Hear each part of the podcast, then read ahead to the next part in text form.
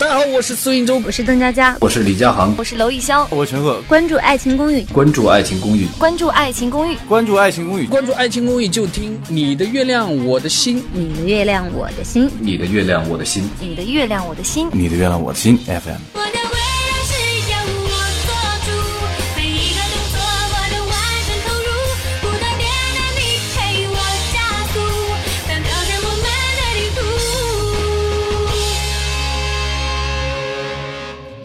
春眠不觉晓，春晓处处被蚊咬。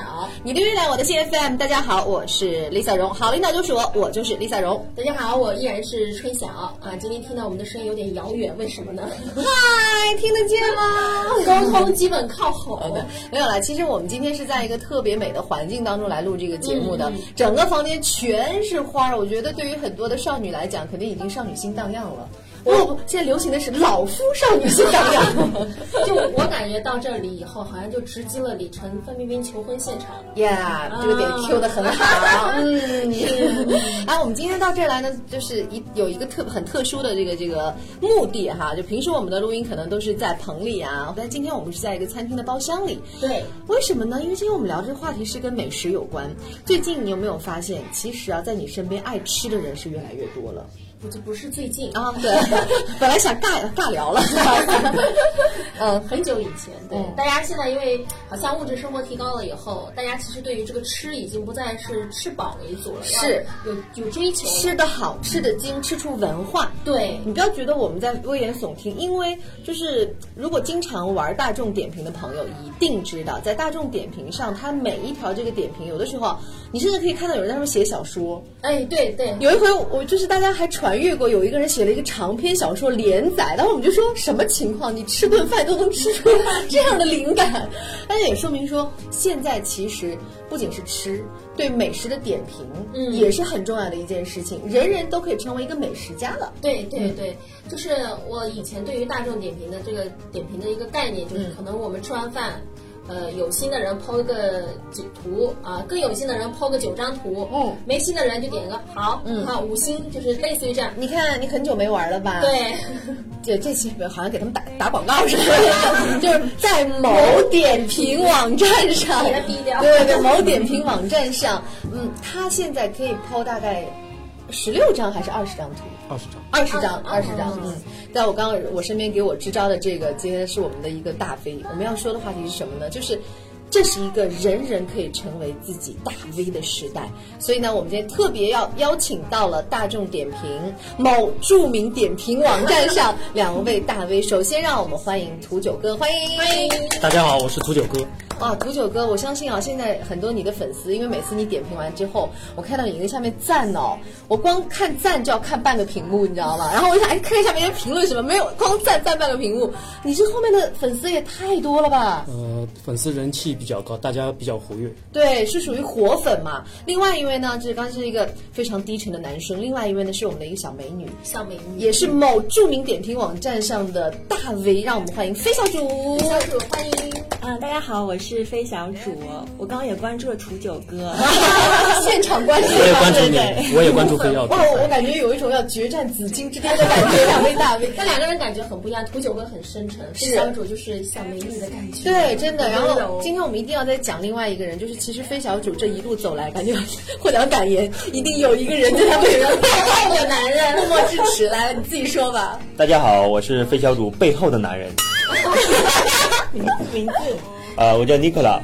啊，费小主老公对不对？啊，对的。对，就是因为在很多场合，我发现他们都是一定是出就是出双出双入对的。对，待会儿，但我想问一下啊，就是现在先给大家介绍一下这两位。如果说你经常在那个点评网站上去去看的话，应该啊，他们俩都不陌生，因为他们的级别相当高，高到什么程度？我不知道用什么样的比喻，就是先说一下你们的头衔吧，就是你们现在级别到什么位置了？呃，都是我是 Live 七，呃，钻石会员。Live 七钻石会员，就这个我们知道，就是你点评的时候会有第几一、一二三四五六到到七级，还是钻石小主你呢？呃，我也是 level 七啊，但我资历可能比楚楚九哥稍微短一点。那你也是带钻的耶，我记得。我刚刚看一下，我也带钻 呀。你你自己不知道吗？对啊，我不知道，我只知道我是 level 七，我不知道我是带 level。七就是钻石会员。哇，就是点评最早的大 V 说法就是达到 level 七你就是大钻。哇！但是我听他们好像说，现在就是带钻的这个已经没有了吧，就不发了。呃，也是钻石会员，但是现在就是钻石会员数量比以前多很多，哦不，像以前比较稀有。所以嗯所以现在就是考虑大 V 就多方面因素来看，看你的文章，看你的那个。嗯，对。但是说实话，就是说。当你想从一个就是像我们这种入门级的小白，我想问一下那个飞小主老公尼克兰，你你现在是几级？哦，我我应该是无级，五级啊！我，家里就是然后老师全力一样的。跟我一样的。对，我们我们就是说点就是入门级小白，然后要成长为 LV 就是哎 LV sorry sorry level 七钻，然后这要这要花多少时间和和心力？你得就就这么说，你得吃多少顿饭吧？你得我们作为一个嗯门外汉来看啊，这是个遥不可及的一个事情。首先，我也不知道你们怎么会想到对，首先这样用心的去这样，我们从头开始讲，就是首先想问一下两位的这个职业，就本身的职业到底是什么？对，楚九哥，您的职业是什么？呃，我是销售工作。嗯，销售。销售工作呢，就是经常拜访客户，嗯然后在外面走的时候呢，有时候自己解决工作日午餐啊，嗯或者是跟客户约晚餐。那么吃饭的机会还是比较多的，范围也比较广，嗯那就比较适合就是玩点评。哇，他就属于工作上的这个，对对对，因为有工作的关系，是需要经常在。嗯那飞小小主呢？啊、我呢也是一个就是工作关系啊、我我我是做市场营销的啊、然后我的点评我刚看了一下，就让数据说明说明事实嘛。我我前面看了一下，我的点评是将近一千封，所以可能给大家一个参考吧，就是大概达到这个数量就可以成为呃 LV 七。哎，你想一千封哎，那也就是说你要吃一千家店哎，至少嘛，对不对？有有有，那你是用了几年的时间？算呢，至少三年，一年三百六十五天。没有，我刚刚跟楚九哥还在聊，我我看了一下，我其实也就一年的时间，一年对对，我应该是一六年，差不多一五年年底。我知道了，就感情那一年，我估计你还没认识你老公，然后那一年整个一年，你早中晚饭都在外面解决的。然后早中晚饭都在，因为没有老公嘛，没有人哎无聊哎，我们来点点评价。还有喝咖啡、喝茶，哎，全算上了，是不是？这个数就好吧，你们你们开心就好。哎，那就是像你们就是樱桃下馆，你怎么保持身材呢？应该是吃的很精致吧，对不对？我是属于自暴自弃型的，无所谓的。然后我跟你讲，这个问题对男人来说啊，倒还好，我觉得对女生来说真的很重要。对对你是属于那种吃的特别精的，还是说无所谓都 OK？就我有时候会放开自己，就饕餮一顿嘛。但是，呃，我觉得要吃的话，一定要运动。就是就是说，不管住嘴的话，一定要迈开腿。所以就每天定期的做一些运动，我觉得还是有用的。我跟你讲，这种真的对我们这样的来讲，就是我我听得懂，但是我完全做不到。书馆说，嗯，对，然后那么两位，你看，其实啊，就是讲真，他的工作对他现在成为点评的这个就是点评网站的大 V，真的还是有一定帮助的。如果你是个宅男，不要想了好吗？成为外卖 外卖网站的大 V 吧。对，某某某三个字对对，对对对。然后那我就是想说，那你是就是当时是怎么想起来就是去点评？真的是像我们说的那样，我无聊去写，就是一个人吃饭去写，还是有什么其他的契机？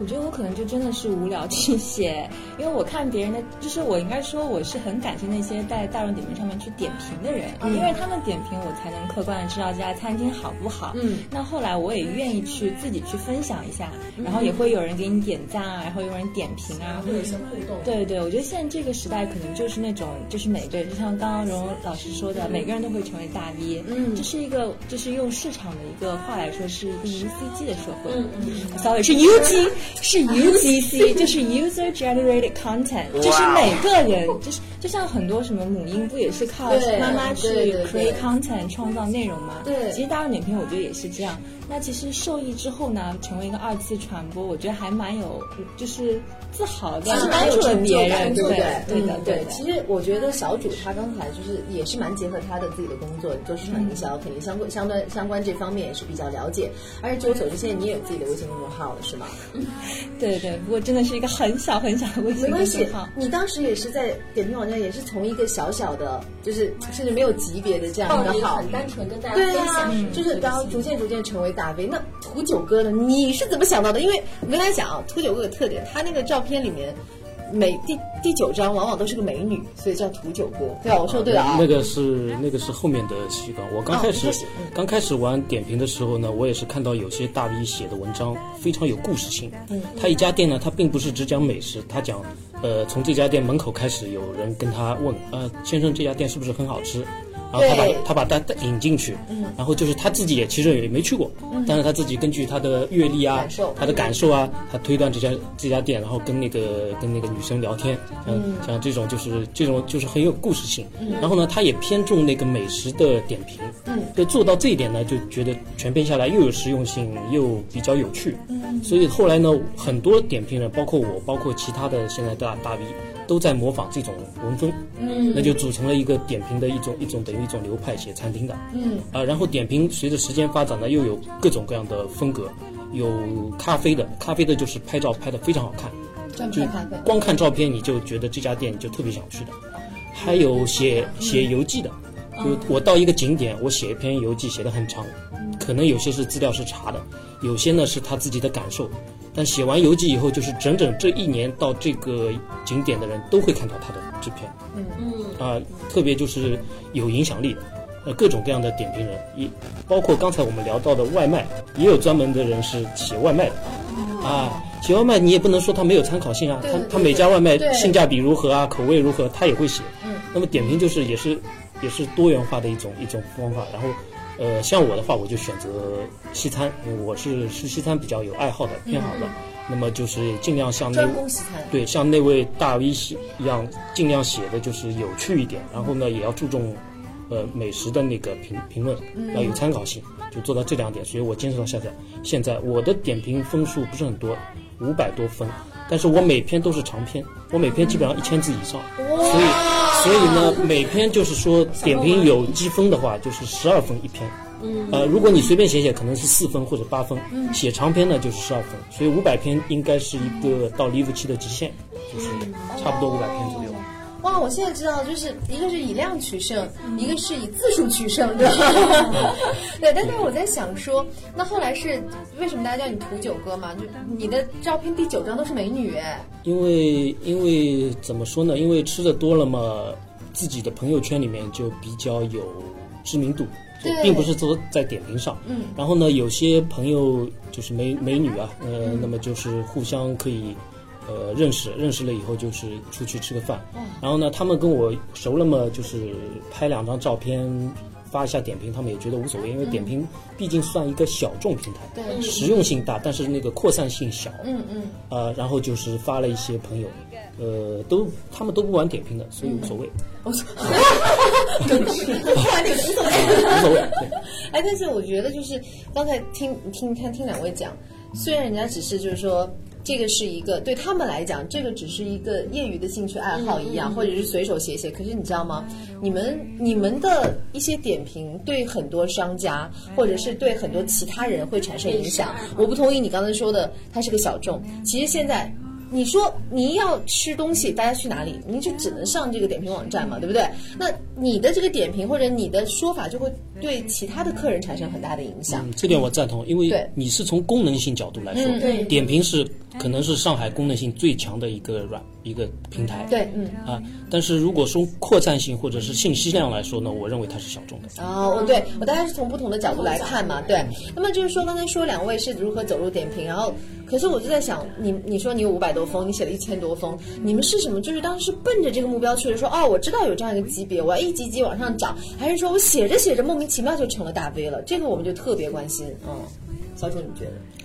我应该是写了之后，让我让我回想一下，因为是有点一年前的事情了，应该是 VIP，在没有成为 VIP 之前，我发现。VIP 是有一些福利的，哎，比如说它可以抽霸王餐，嗯，对，然后还有一些积分也会比较多之类的。那我那时候不是 VIP，我就发现原来这个功能我不能享受。那后来我就第一步是先成为 VIP，嗯，就 Level 一好像也是可以成为 VIP 的，嗯，然后成为 VIP 之后呢，就会有一些什么霸王餐啊或者什么你可以去抽啊，中奖概率也挺高的，嗯嗯，然后我到后面就开始有点目的性了，嗯，就慢慢的写，但是因为毕竟也不是全职的，所以时间也有限嘛，所以就每天。这样写着写着，大概半年，嗯，到一年的时间就成为了 LV。对，那也是就是逐渐有这样一个心理过程的。九哥，您是一开始就知道，还是说后来逐渐成为？我一开始就是每篇尽量认真写的。嗯，呃，然后呢，它 VIP 有一个规则，就是说你要保持 VIP 的话，每每个月必须写五条，就是优质点评。嗯，优质点评就是字数要长的。所以呢，这个也是就是把大家维持在不停的保持更新一个状态。嗯，然后到了 Live 六以后，我说实话，我是没考虑到 Live 七，因为 Live 六的到 Live 七。整整要写三百篇左右，哇！所以那个时候就是不考虑升到离不起了，就慢慢写，自己归自己慢慢写，按照自己的这个比较随性的状态写。对对对对，如果你一口气想冲上离不期呢？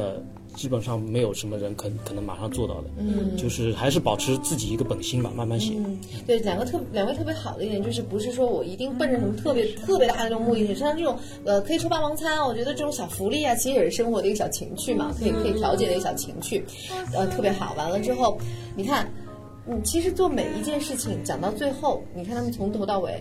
都是一个字，坚持。坚持，真的就是，如果说我中间断了，比如这一个月我断了，我没写，是不是就就很就没有这个机会了？还是说，就要花更多的力气去把它补回来了？这个也不至于，就是断的话就是没有 VIP，但是，呃，有些人可能断了，他几个月以后他就恢复不了以前那个更新的状态。嗯，对，就是心心情上，心态上。对对对对，就断一下，断掉了。嗯。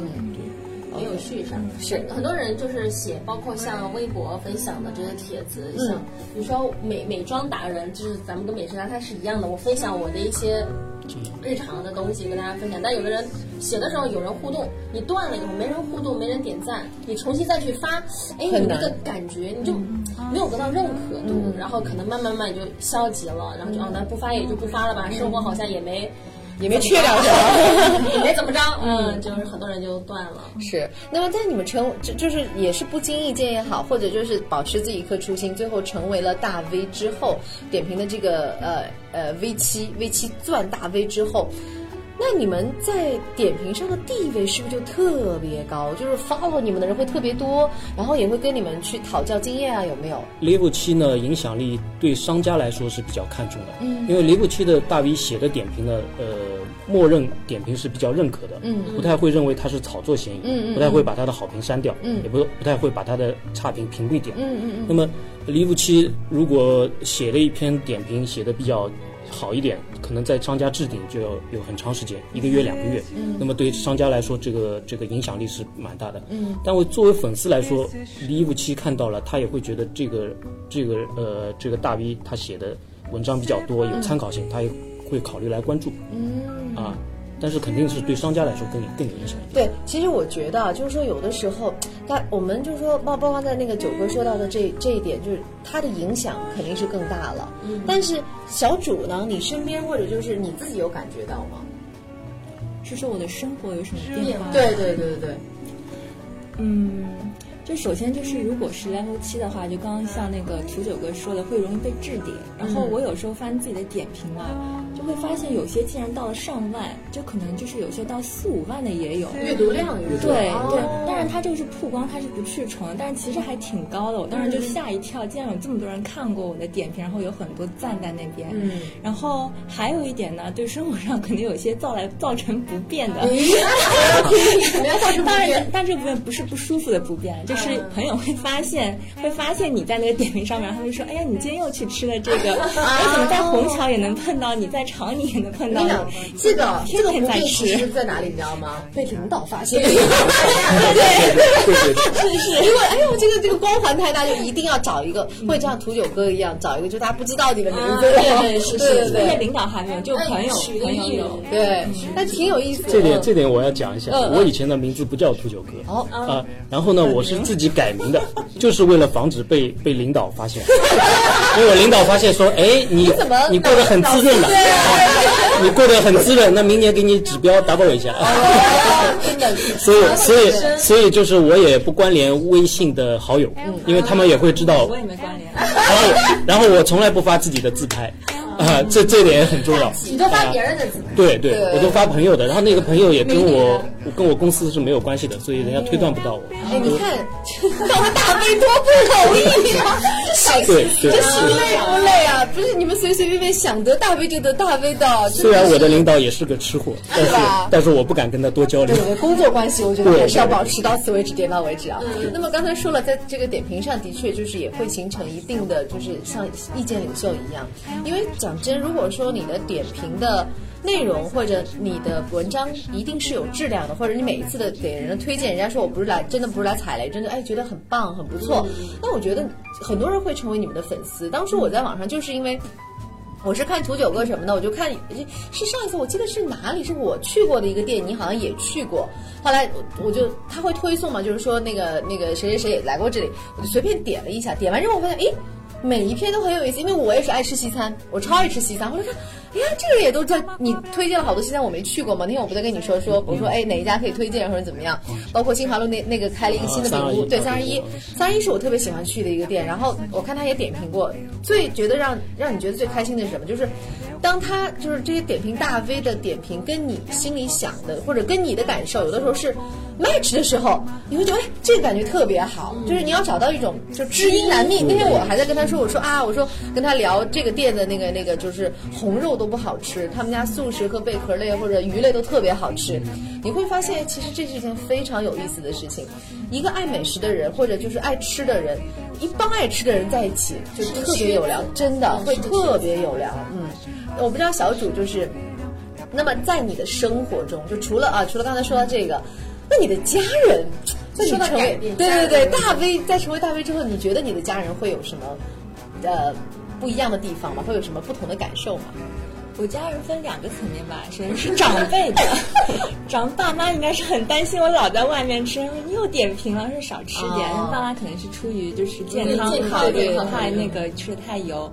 但我觉得就是先生应该还好吧，对关键是你每次吃带没带他去带啊啊？带那那那我们想听一下，刚才你好像不同意见对。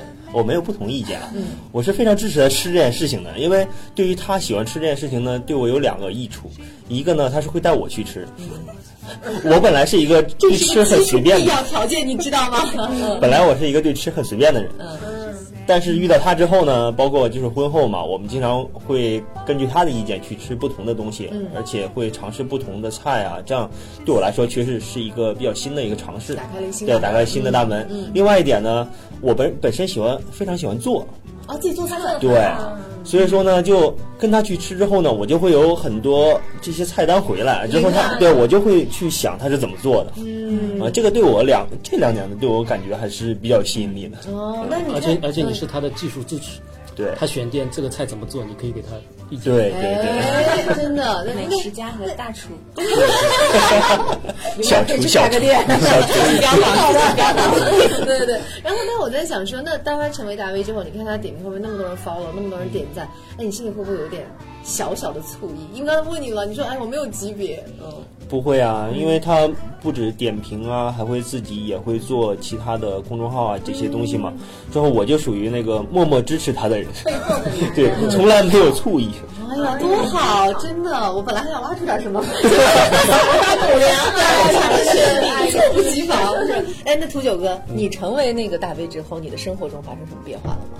我的变化就是呃，认认同感更高吧，就是粉丝对我的认同感高一些。嗯，然后就是平时出去吃的话，可能就是 对对 对，然后呢，秀色可餐，呃，之前呢点评上我我的朋友基本上是不太约的，但是自从就是比较火了以后嘛，也人家也叫我点评网红嘛。嗯。那么有些朋友如果大家谈得来，还是可以出来吃个聚餐。嗯。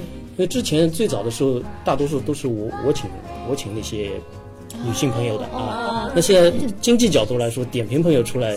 就是 A A 了，A 为主啊，这样对我对我这种屌丝来说 是比较合适的。我跟你讲，你真的是，我跟你讲，就是大家都太谦虚了。我觉得你们真的，他因为呃，土九哥我比较喜欢看他的那个文章，是因为就是还是说到西餐这一点，他对西餐点评，我觉得真的已经到了一个很专业的、专业的角度和地步。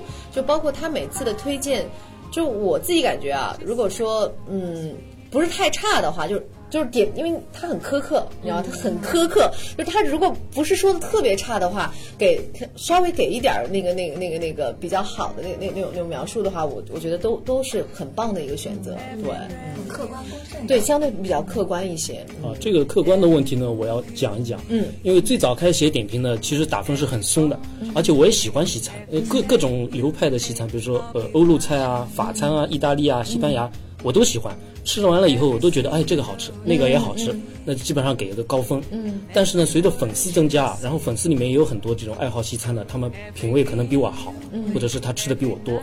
然后呢，他去了一家我推荐的店，他觉得非常一般，或者是不好。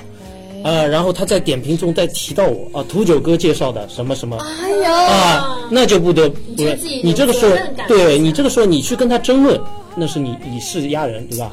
你不跟他争论，那就显得你你品味不行，这是非常尴尬的事情。对对对对。所以只能提高自己的打分的那个要求标准。啊。所以现在我我以前呢打四星是比较多的，现在呢就两星三星，我做的不到，我就啊，这么严格。啊，五星是比较少给的，除非特别满意的，我一般不会给五星。一定要特别满意，吓死了！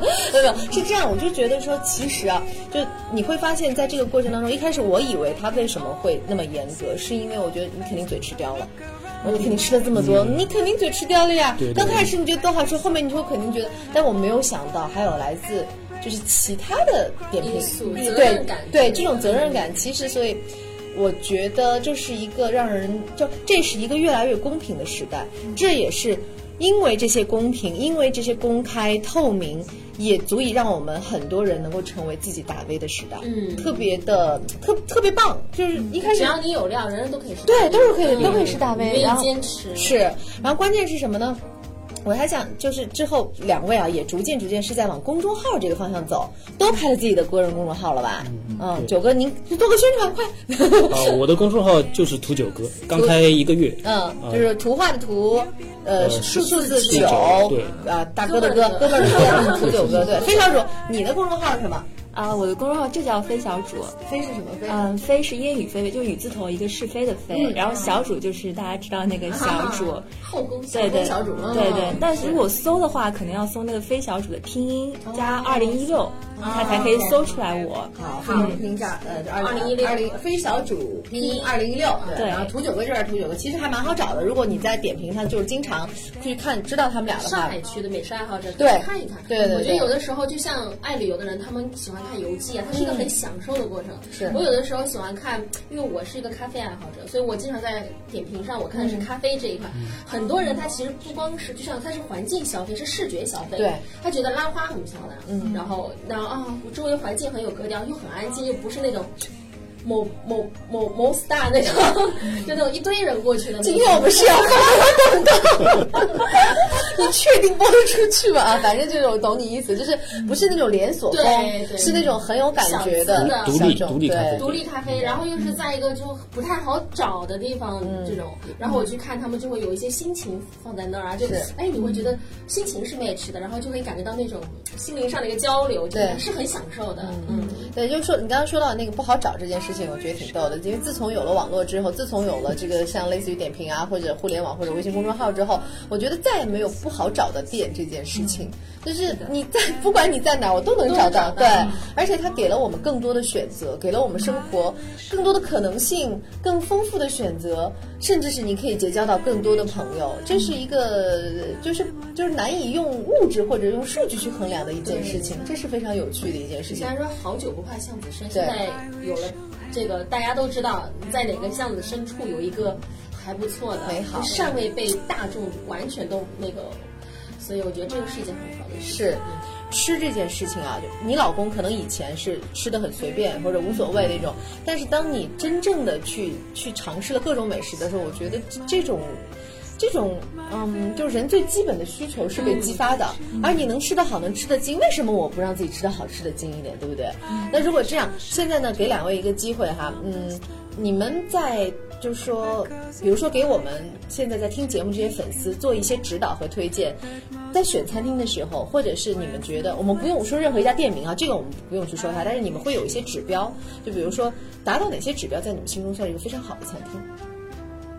就是我们不用说某一个店，可能有某一种类型，或者你达到这几个标准，在你心中，对，就是一个特别呃可以值得推荐的感觉。好的，那那我就抛砖引玉吧。来，嗯，呃，我选餐厅呢，首先是注重口味，嗯，口味同点评有三个打分，呃，口味、环境和那个服务，嗯，口味是最重要的，嗯哼，就是另外两个打分呢，对我来说只能算是 half 一半，嗯，但是口味是口味的分值是等于是一分的。呃，如果一家店，比如说我要给它打五星，它口味达到五星，然后它的服务和那个环境达到四星，我就可以考虑，就可以给它五星。但是如果它环境五星，或者是它的服务五星，它口味达不到五星，我是不会给它打。还是比较忠于就是口味原对对原汁原味这些。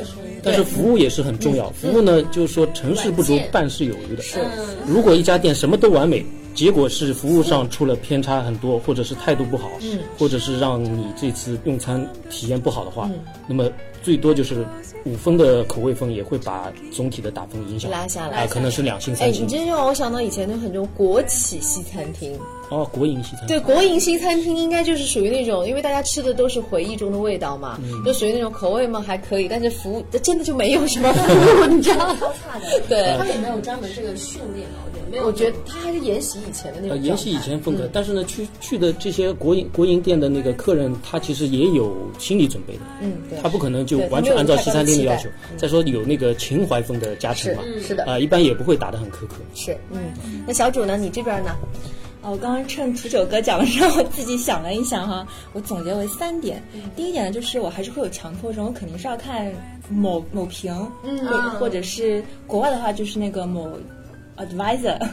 我觉得你国外的也可以随啊便说。，in the trip advisor 真的猫头鹰软件嘛，啊猫头鹰对对，因为国外其实某评还没有发展到那个国外那么多，嗯，所以然后点评的话也有看技巧，就是如果说数量很少，然后全是好评，那肯定是刷的，对所以我肯定会看，就是比如说最起码一千条点评以上，然后还如果还能保持四星半。我觉得不一定要五星，我觉得就已经不错了。对对，然后第二点看这个餐厅呢，我肯定会看有没有特色菜，嗯，因为我毕竟我这可能土土九哥是男性视角，我觉得女孩子吃饭还是希望有一些拍照好看的地方，所以有些特色菜造型好看的，比如说有小熊啊，有花肠啊，我就会特别想去。要重重一次。对，然后第三个呢，就是这个菜最好是家里烧不了的，因为刚刚也说嘛，就是比如说我家尼可拉，他其实烧菜特别好吃。如果说那种家常菜我自己家就能烧，我就不愿意到馆子上，因为盐又多，可能还放点味精啥的。那我肯定是那些就是自己做不了的，我会去，就目前来看，我会去那些餐厅比较多一些。哦，你看两位啊，就是说。从男性和女性视角给我们剖析了这样一个，其实对我们收音呃对我们这个在听节目的很多粉丝来讲，这个都是满满的干货。对干货很对，就是也可以跟像受益匪像你就是爱走咖啡厅路线。嗯对对，我很喜欢去那种有各种特色，因为其实我不，那你可以往那方面发展一下耶。就是我也写写。只要你拍照片拍的好一点，对对对，嗯拿单反啊，对对对，因为我是觉得，其实呃，当然有很多，我身边有很多朋友，我是觉得为什么刚才我说到圈子啊，嗯，因为美食或者说咖啡，它这种文化背后会让你。交友会带来一些好处，就是我确实发现，自从比如说我会关注一些咖啡馆，我每每次去以后，哦，我以前是呃也喜欢到一个陌生城市去个咖啡馆或者就是书店这两个地方，我就打卡发朋友圈，然后有的人兴也是这个兴趣爱好，就会问，哎，这个环境很好啊，就我说你下次可以去这个城市旅游的时候可以去看一看。但至于味道，你说真的有咖啡品味的人，他可能也就忽视了这个环境这一块了，他就可能真的就是讲究咖啡豆的这种东西还。有咖啡小哥颜值高不高？对 这个真的很重要 哎。对对，然后他们的工作服这个感觉如何？对，嗯所以你会发现在交友上有很多的那个，然后环境真的很重要。是的，嗯，反正女性的应该是拍拍拍为主。是，希望哈，在听我们节目的各位朋友，今天收获了两位大 V 给你带来的干货之后，有一天你也可以成为。就任何一个，就是除了呃某某瓶也好，或者就是其他的，你说美妆也好，嗯，现在很多很多的领域，只要你坚持，只要你对，只要你有自己独特的一些方向，只要你能坚持，你也一定可以成为自己的大 V。非常感谢各位收听今天的节目，呃，哎，叫什么又忘了？Lisa 春眠不觉晓，春晓处处被蚊咬啊！领导就说我就是 Lisa 荣，我们下一期再见喽，拜拜。